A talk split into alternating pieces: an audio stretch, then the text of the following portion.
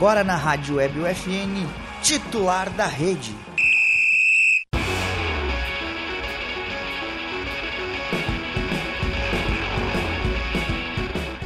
Olá, ouvintes da Rádio Web UFN, estamos de volta. Sejam bem-vindos a mais uma edição do Titular da Rede. O programa de esportes que toda semana leva até você novidades e atualizações sobre o esporte, com foco no local. O programa conta com a produção e apresentação dos acadêmicos de jornalismo da Universidade Franciscana, tem a supervisão do professor e jornalista Bebeto Badic, na Central Técnica, nossos dois craques, Alan Carrion e Clenilson Oliveira. Reverência, reverência, reverência. Eu sou o Lucas Acosta e hoje quem está comigo é Felipe Perosa. Saudade de falar, de falar isso. Felipe. Saudades, Lucas Acosta. Saudade. É um prazer enorme estar aqui contigo hoje. O prazer é meu. Nosso terceiro elemento, nosso terceiro integrante está doente essa semana, então... É, de novo, né? Não vai parar. É, de novo. Tem É, que ver isso aí, hein, Miguelito?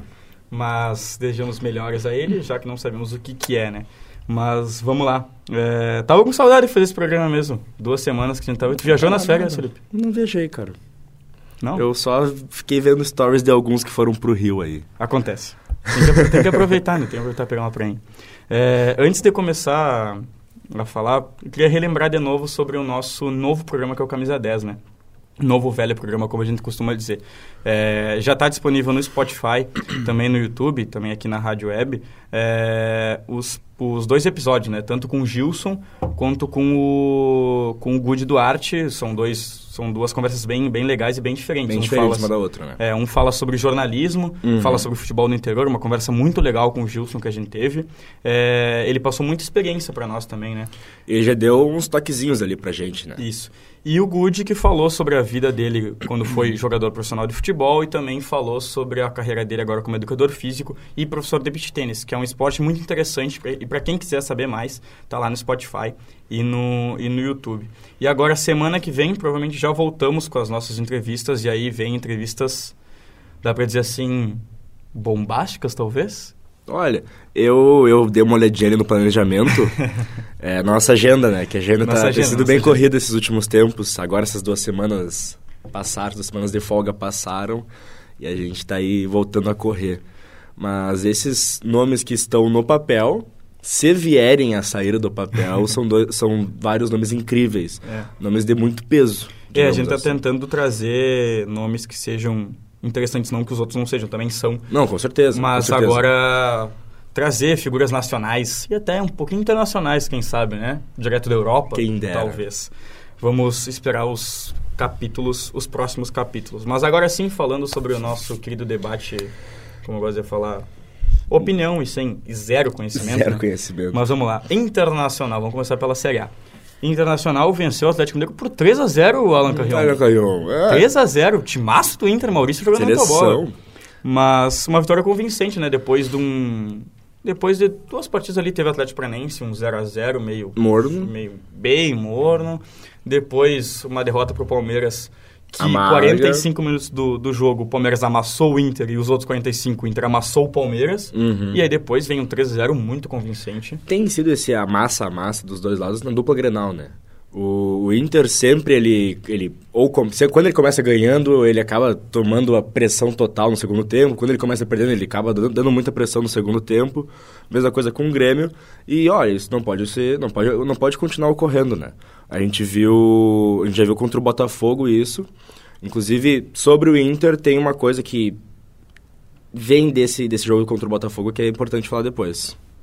Pode falar. Posso falar? pode falar, pode falar. que tem dois jogadores do Inter que estão pendurados, David e Gabriel Mercado. O David pode ficar fora de 4 a 12 partidas, o Gabriel Mercado de 1 a É, 6 talvez jogos. a- essa questão do David, os torcedores, eles não estejam reclamando que fique fora 12 jogos.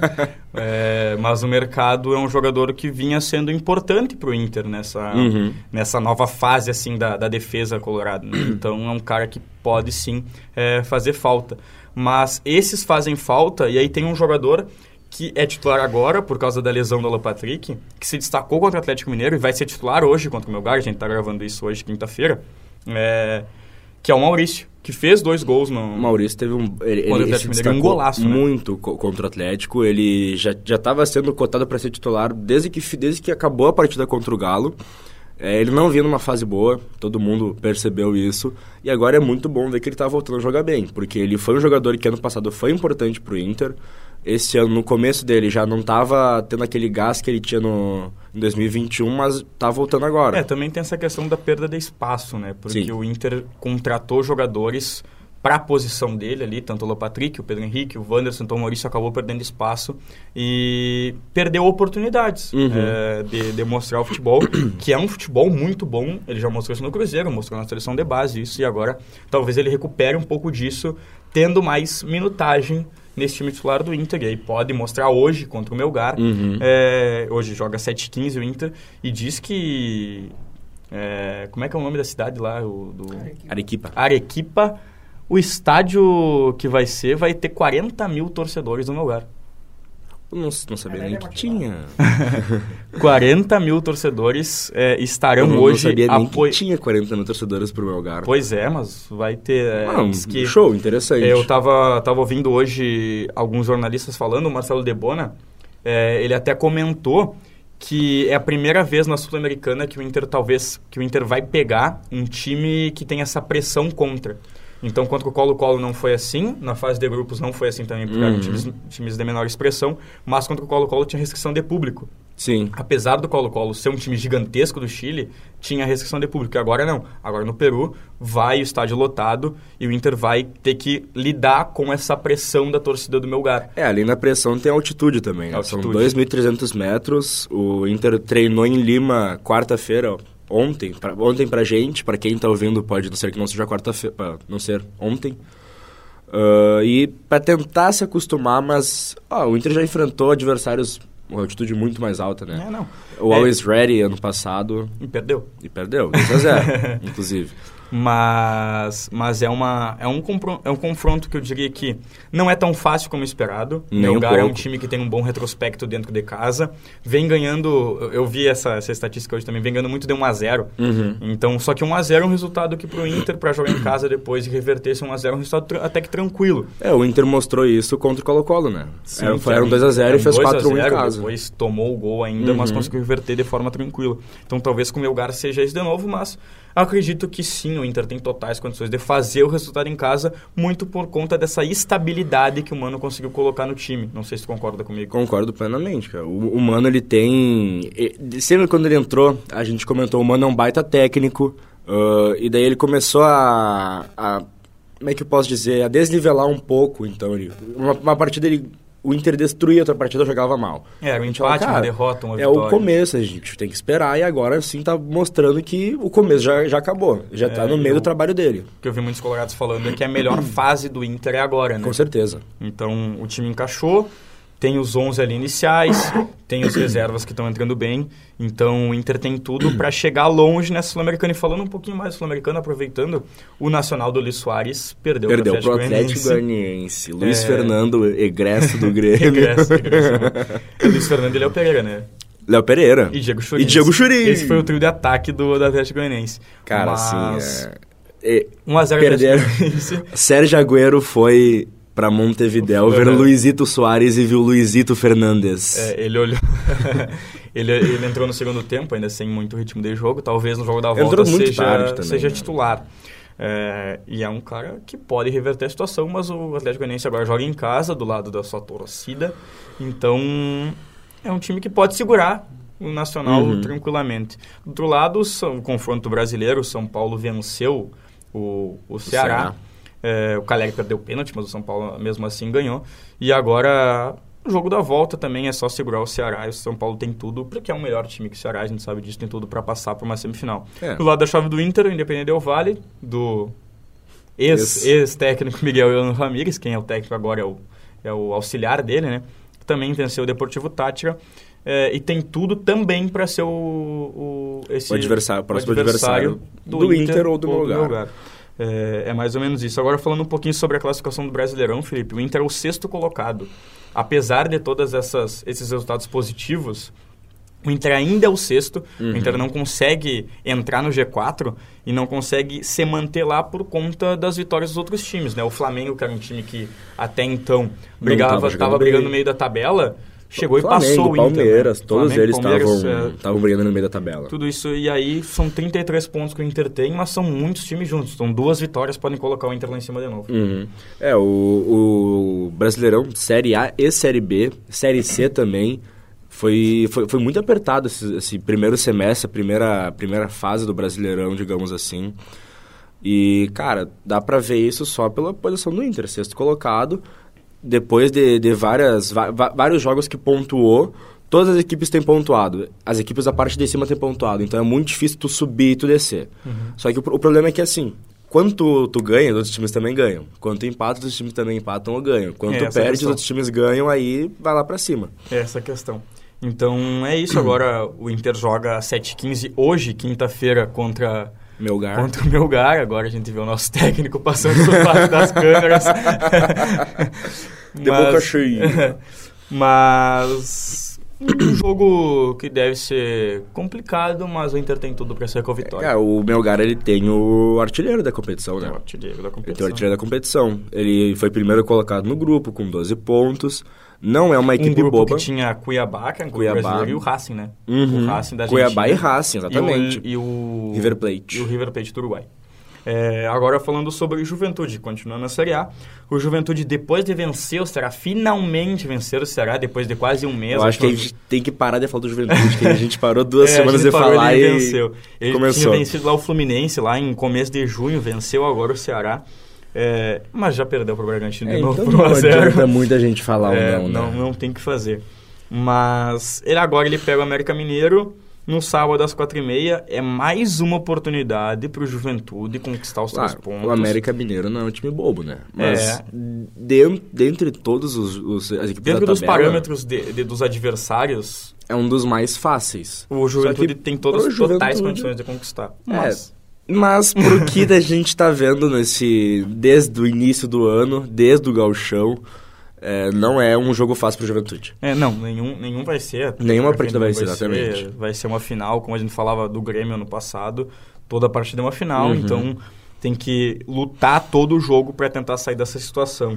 A sequência do, do Juventude, como eu coloquei, a gente já falou da sequência de outro, de- das outras vezes, mas a sequência é América Mineiro, o Cuiabá fora e depois o Botafogo em casa.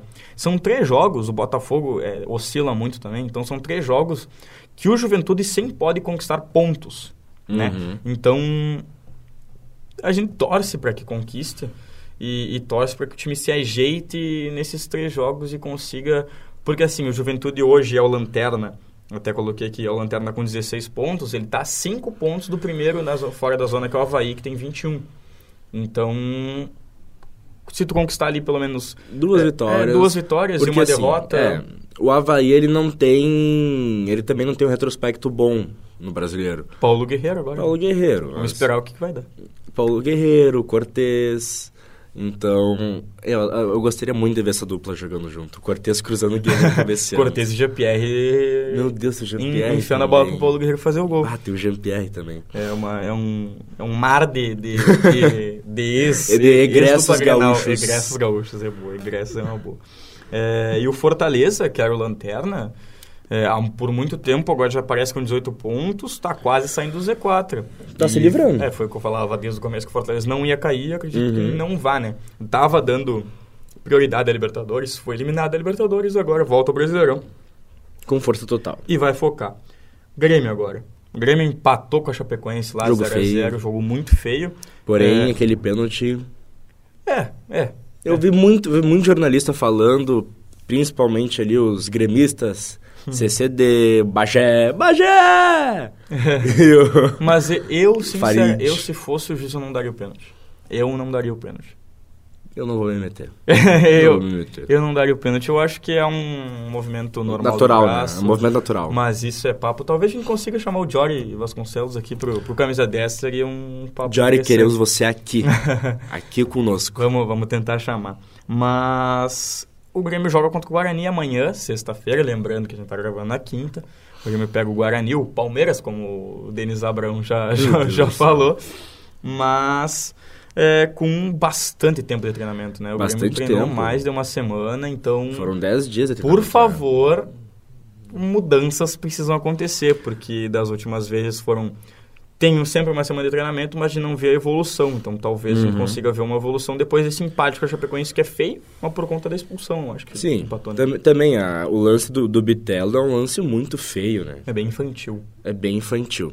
A, a gente já tinha comentado aqui, já tinha comentado aqui várias vezes sobre o Bitelo, dele ser um dos melhores jogadores tecnicamente, porém ele perdia a cabeça muito fácil e ele, claro, falta muita maturidade para ele, não dá pra gente ficar cobrando ele demais. Só que esse lance aqui, cara, esse lance que não pode acontecer uhum. nem, na, nem na escolinha, nem no profissional, nem nos fute sênior que tem 55 mais, isso não pode acontecer. É que não consegue levantar a perna tão alto. Né? mas, mas, igual, cara, não, não, não esse, esse lance é muito infantil, esse lance é, é, uma, é uma falta de cuidado, uma falta de noção, uh, mas, bom... É, agora... Passaram-se Dez, foram dez dias? É, por aí, mais de uma semana. O Grêmio teve tempo de treinar, vai com mudanças. O Ferreira se machucou, então o Guilherme deve ser titular. Uhum. O Guilherme que está sentindo o ritmo de jogo, deu para ver já nesses dois jogos que ele entrou. Então agora ele começando como titular, talvez ajude um pouquinho mais o time do que pegar é, com o bonde andando.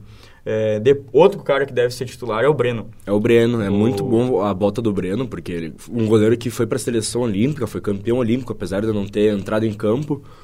Mas, cara, é, é, o Grêmio tinha dois goleiros assim, que era o Breno em primeiro lugar o, e o Gabriel Grano em segundo.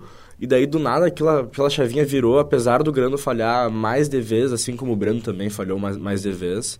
O Roger, nem, nem o Mancini, nem o Roger tinham trocado eles de, de, de lugar.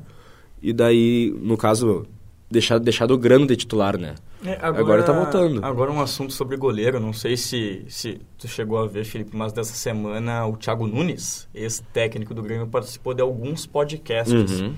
E ele chegou a falar, eu não me lembro em qual podcast foi, talvez tenha sido no Flow Sport Clube. Eu acho que foi no Flow Sport Clube. Que ele, quando chegou ao Grêmio, ele pediu outro goleiro. E disse que o Grêmio já tinha praticamente encaminhado o contato com o Marcelo Groi. Porque ele gostava do, do, Breno, gostava do Breno, mas ele uhum. queria um goleiro experiente. E acabou que a, ali a direção é, técnica do Grêmio daí, não, não quis. Isso daí já tinha sido vazado mais de vez uhum. já. O Grêmio quer o Groi desde que ele saiu, né? É. Porque, cara, a torcida pede toda, toda todo o jogo que, que, acontece, o Grêmio toma um gol, a torcida, ah, que saudades do Groi. Uhum. Então, ele, o, o, nome dele sempre vai ser citado, assim como o nome do, do Douglas sempre vai ser citado, o nome do Luan sempre vai ser citado. O Luan que tá indo pro Santos por com salário pago pelo Corinthians, né? Pois é, é. Eu acho que é uma... Uh, sinceramente, eu acho que é uma... Seria uma solução pro Grêmio, talvez. É o salário pago pelo talvez. Corinthians não é contra a deportividade, tu não vai precisar gastar com um jogador que ganha muito dinheiro ganha no muito Corinthians, dinheiro. apesar de estar afastado. E é um cara que aqui deu muita coisa ao Grêmio, então talvez... É, ele, ele é muito ídolo no Grêmio. Ele passou três, três temporadas num, num nível absurdo, 15, 16, 17... E, cara, é, que a gente não pode dizer que a gente tenha certeza que ele vai chegar aqui não, e vai jogar com bola. certeza não. não pode ter certeza. Porque a forma com que ele saiu, a forma com que ele jogou no Corinthians, ele não tem, não tem expectativa nenhuma. Mas eu acho que aqui ele teria mais chances de mostrar o com que certeza. ele pode do que ele vai mostrar ou no Santos ou no Corinthians. E Isso na minha, na minha é opinião, é tem o Roger Machado, ter o Roger Machado ali, uma filosofia de futebol que ele já tinha implantado no Grêmio em 2015 e 2016, é, muda completamente o papel da história. Uhum. Porque se entra o Luan, como aquele falso 9 que a gente via, mas dá para puxar o Luan para meia, aí põe o, o Diego Souza na frente. Cara, imagina quanta bola a gente não ia ver do Luan pro Diego Souza. Isso aí ia ser incrível. É, agora, outro cara que estreou, né? É, estreou contra o Brusque, jogou contra a Chapecoense já. Ponte Preta. Contra a Ponte Preta, desculpa. O, o Lucas Leiva que é um cara que deu para ver que ele é muito diferente. Ele, ele é jogou diferente. pouco tempo, mas ele é uhum. é muito diferente. O tempo de reação dele é diferente, o jeito que ele marca é diferente, o jeito que ele corre é diferente. Ele tem... É, cara, assim, não adianta. É o jogador que... total na Europa que... Uhum tu consegue perceber em cinco minutos dele jogando no Brasil. O cara, ele é ídolo no Liverpool, ele é ídolo na... Foi ídolo na Lazio. Ele tem uma noção do jogo completamente diferente dos outros jogadores. Apesar... E, aí, de novo, nosso... e ele bate na minha câmera...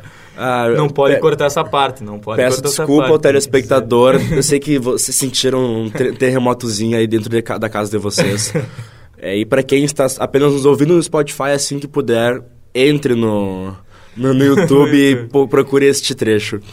Uh, mas voltando a falar sobre o Lucas Leiva, cara, ele é um jogador assim muito, com um nível técnico muito acima dos demais. Então a gente, a gente vê isso com a maioria dos jogadores que vem da Europa para cá. Alguns não renderam, principalmente com a 10 do Grêmio. É, não, mas aí é, é acontece. Mas o, o, Lucas Leiva, eu vi, pelo menos contra a Chapecoense ali, as, as recuperações que ele teve. Uhum. É, foram duas, três ali quase seguidas, que mostrou tanto a vontade dele como a qualidade a dele. A qualidade absurda. E é um cara que ele precisa urgentemente ser titular do, do, uhum. do Grêmio. É, precisa, claro que a gente sabe das condições, que ele estava parado há um tempo mas a gente sabe que ele é melhor que qualquer um dos volantes ali do Sim. Grêmio. Mesmo que o Vila Sante esteja jogando o que está jogando. Vila Sante, é, abre aspas, Vila Sante, abre parênteses, Vila Sante está jogando muito Contra futebol. Contra a Ponte Preta, ele colocou a bola no peito do Diego muito, Ah, Lampara, pelo amor de Deus, cara. pelo amor de Deus, até, até colorado fanático, tia. quanto, quanto a Ponte Preta. Ele coloca a bola no peito do Diego Souza, ele faz a jogada do segundo gol, ele recupera uma bola que seria o empate da Ponte Preta, né, que o, o jogador da Ponte Preta chega sozinho, o Vila Sante, ele coloca o pé na hora que o cara vai chutar, contra também a Chapecoense, ele faz um uhum. bom jogo, então o Roger tem que ver aí onde é que o Lucas Leiva vai entrar, só que aí o Lucas Leiva tem que entrar, talvez o Vila Sim. Sante... A, e a, Lucas Leiva, a expulsão né? do Bitelo talvez tenha solucionado é, a, alguma A expulsão coisa. do Bitelo, ela vai abrir essa brecha. Só que uma coisa que vem se falando desde que anunciaram a contratação é tirar o Campaz ali do meio, pôr o Bitelo armando, e aí os dois, eu o Lucas sempre, Leiva Eu sempre vou defender o Campaz. Então, vamos Mas aí lá. tu vai tirar o Bitelo. Não tem problema. E, Mas bom, vamos lá. Peraí, tem o Grêmio quarto. O Grêmio é o quarto, o Grêmio é o quarto colocado, 37 pontos. pontos. Pode voltar a vice-liderança, Vasco tem um jogo a mais. Tem que torcer pro tropeço do Bahia. É, é, são times que vêm tropeçando às vezes e que o Grêmio tem que aproveitar essa chance. Né? O Grêmio tem que se consolidar de vez na Sim. segunda posição. E é o que está complicado por conta desses empates que o Grêmio teve, tanto uhum. contra o Brusque como contra a Chapecoense. Então, é a hora do Grêmio se consolidar como segundo e aí sim visar o Cruzeiro, buscar o Cruzeiro nessa briga pelo título. Mas primeiro é tentar consolidar essa segunda colocação. Tu acha que ainda dá o título pro Grêmio? É, é, é difícil. É, é, difícil porque eu acho que o Cruzeiro ele tá muito bem. O Cruzeiro, uhum. ele, ele, nele, a gente sempre falava que é muito difícil manter um campeonato inteiro bem, mas o Cruzeiro conseguiu manter um primeiro turno quase, não, não dá para dizer 100%, né? Mas um primeiro Sim. turno muito bem. É, o Grêmio tem que fazer um segundo turno mais que perfeito para tentar alcançar o Cruzeiro. Então, por isso que eu digo que é melhor visar primeiro esse segundo lugar, passar de Bahia e de Vasco, para depois chegar no Cruzeiro. Sim e aí sim, talvez pensar num título, pensar num confronto direto, uma vitória contra o Cruzeiro, diminuir a, a diferença a, de a pontos. Diferença e aí sim pensar, não, dá para chegar se o Cruzeiro é, tropeçar em algum lugar. Mas isso a gente vai ver um pouquinho mais pra frente. Né? E tu, Alan? Acredita na, na, na chance do Grêmio ser campeão da Série B? Não. Esse foi o nosso técnico colorado fanático, como dá pra ver.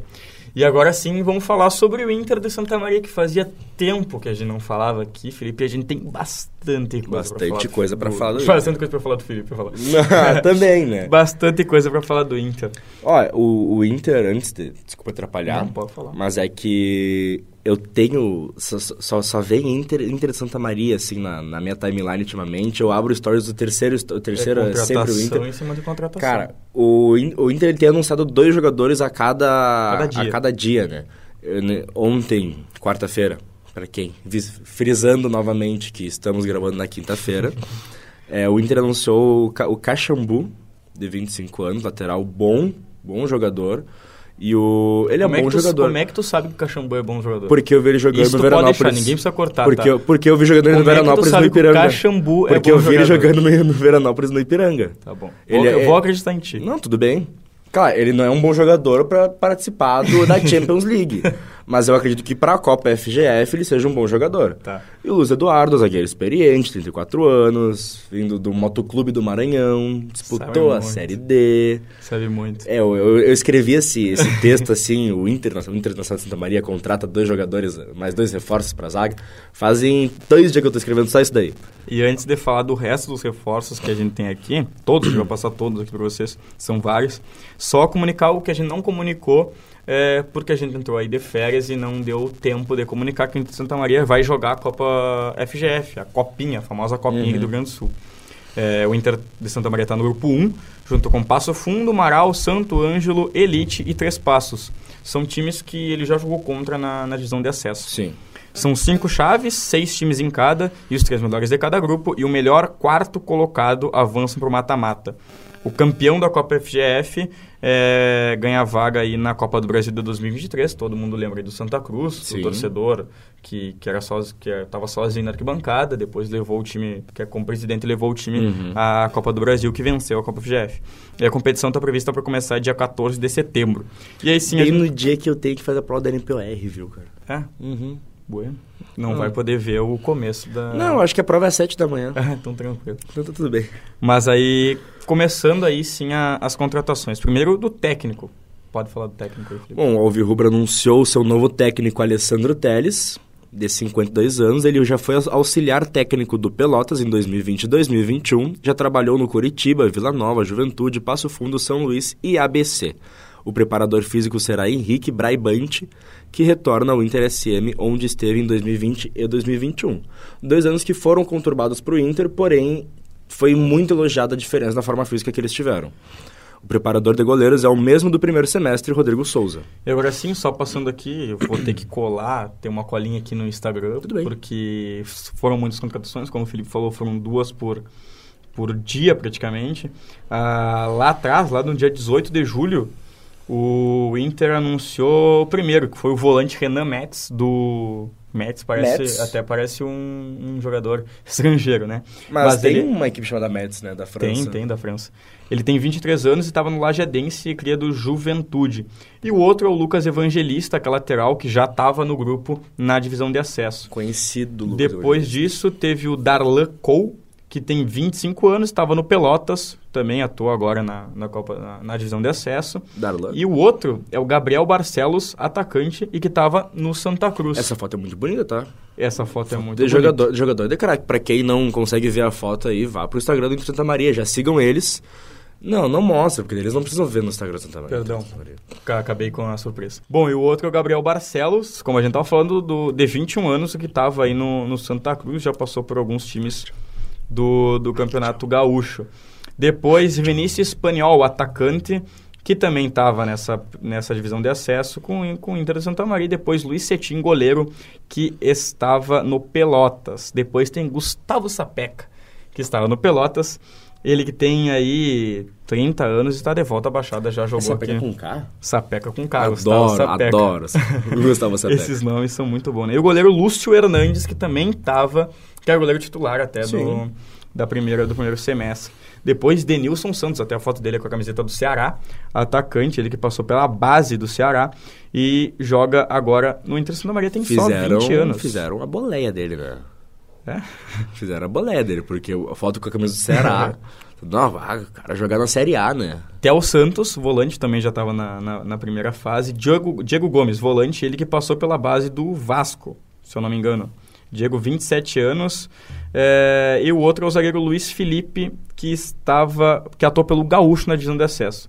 E aí tem algumas outras. Tony Júnior, que já estava. Guilherme Comerlato, que é goleiro. Depois o... Cachambu. O famoso Cachambu. E o Luiz Eduardo Zagueiro. Essas até agora foram as contratações do Inter de Santa Maria, que praticamente está reformulando o time para é, jogar com a A gente já viu isso no início do ano, né? no início do ano, o Inter para a divisão de acesso reformulou completamente o time. A cada programa que a gente fazia eram três, quatro novos, novos nomes que a gente tinha que falar aqui. E agora vai acontecendo de novo, né? E agora vai acontecendo de novo. Cara, isso é muito comum nessas equipes que estão ali no limbo do futebol, digamos assim, porque, cara, tu não tá nem na Série D, não tá nem na, na primeira divisão da É, é uma estadual. Copa diferente, né? É uma Copa diferente, com certeza. Mas é, é um limbo, assim, do futebol e que as pessoas quem, quem sabe o que está acontecendo nesses times são só quem, é só quem acompanha mesmo, quem segue no Instagram, quem escuta o titular da rede. Mas é muito comum isso aí de, cara, não deu certo, né? vamos trocar tudo, vamos fazer tudo do zero e não sei se vai dar certo. A gente torce a gente muito para que, que dê. Sim, né? a gente vai no estádio torcer para que sim, mas é complicado essa reformulação em tão pouco tempo, porque ah, existe o tempo de pré-temporada, mas não existe aquele tempo de preparação, né? Uhum. Que quando a gente vê nos times de Série A, que tem o campeonato estadual, que tem amistosos, que o time vai lá e testa jogadores. Aqui não, uhum. no futebol interior a gente sabe que não tem, não tem isso, então a gente torce para que essas contratações, que são contratações que já passaram por muitos times do Rio Grande do Sul, a maioria deles são com jogadores experientes, a mescla, né, jogadores experientes Sim. com jogadores novos, consigam aí ajudar o Inter de Santa Maria a ter bons resultados na Copa FGF talvez, quem sabe, imagina uma Copa do Brasil, seria, seria interessante. Seria incrível o Inter Santa Maria na Copa do Brasil, porque é uma... É, a, gente, a gente gosta muito quando, por exemplo, o Globo eliminou o Inter, é maravilhoso é, o Alan ver... gostou. O Alan quando, mas quando o Mirassol eliminou o Grêmio, quando... Ah, esqueci Eu não gostei. o... quando teve um... Quem eliminou o Palmeiras mesmo? Mirassol, que meteu seis lá atrás, é isso? Ou agora? Foi o ABC, né? foi o ABC. ABC, bom, quando a equipe pequena elimina o time grande, é maravilhoso. Não, Não sei se foi ABC. CRB. Foi o CRB. CRB e o Tom Bense. É aqui com o ABC. Mas vamos lá. Agora sim, indo direto ao ponto. Direto ao ponto.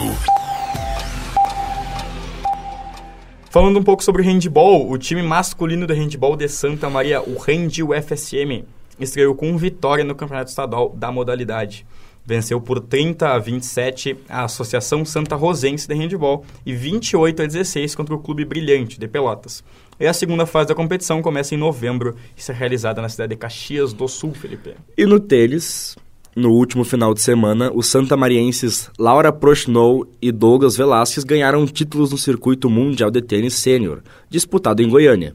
Laura venceu a categoria simples 45 anos feminino e Douglas o mesmo título no masculino. O tenista também venceu nas duplas 45 anos. Com a vitória, a Laura, que mora em Santa Maria, está se firmando com a melhor brasileira do ranking.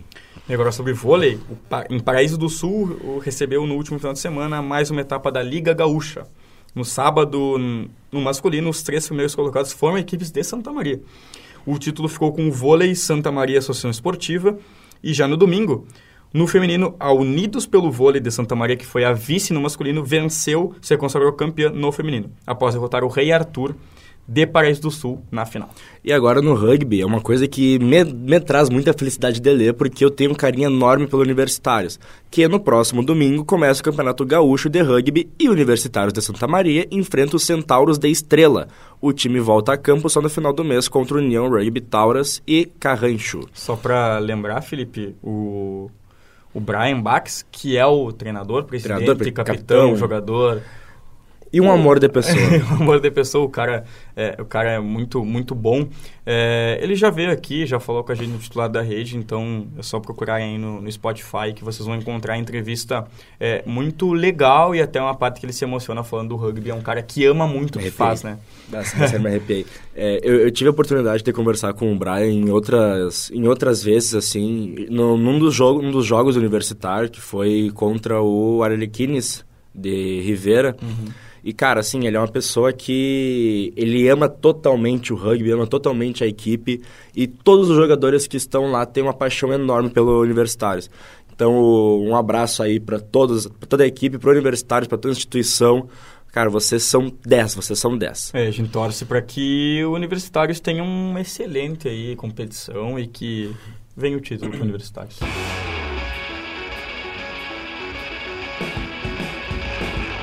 E este foi mais um titular da rede na Rádio Web UFN, no Spotify e no YouTube. O programa conta com a produção e apresentação dos acadêmicos de jornalismo da Universidade Franciscana. Tem a supervisão do professor e jornalista Bebeto Badic. Na central técnica, os craques dançarino Alan Carrion e Clenilson Oliveira. Tchau, tchau!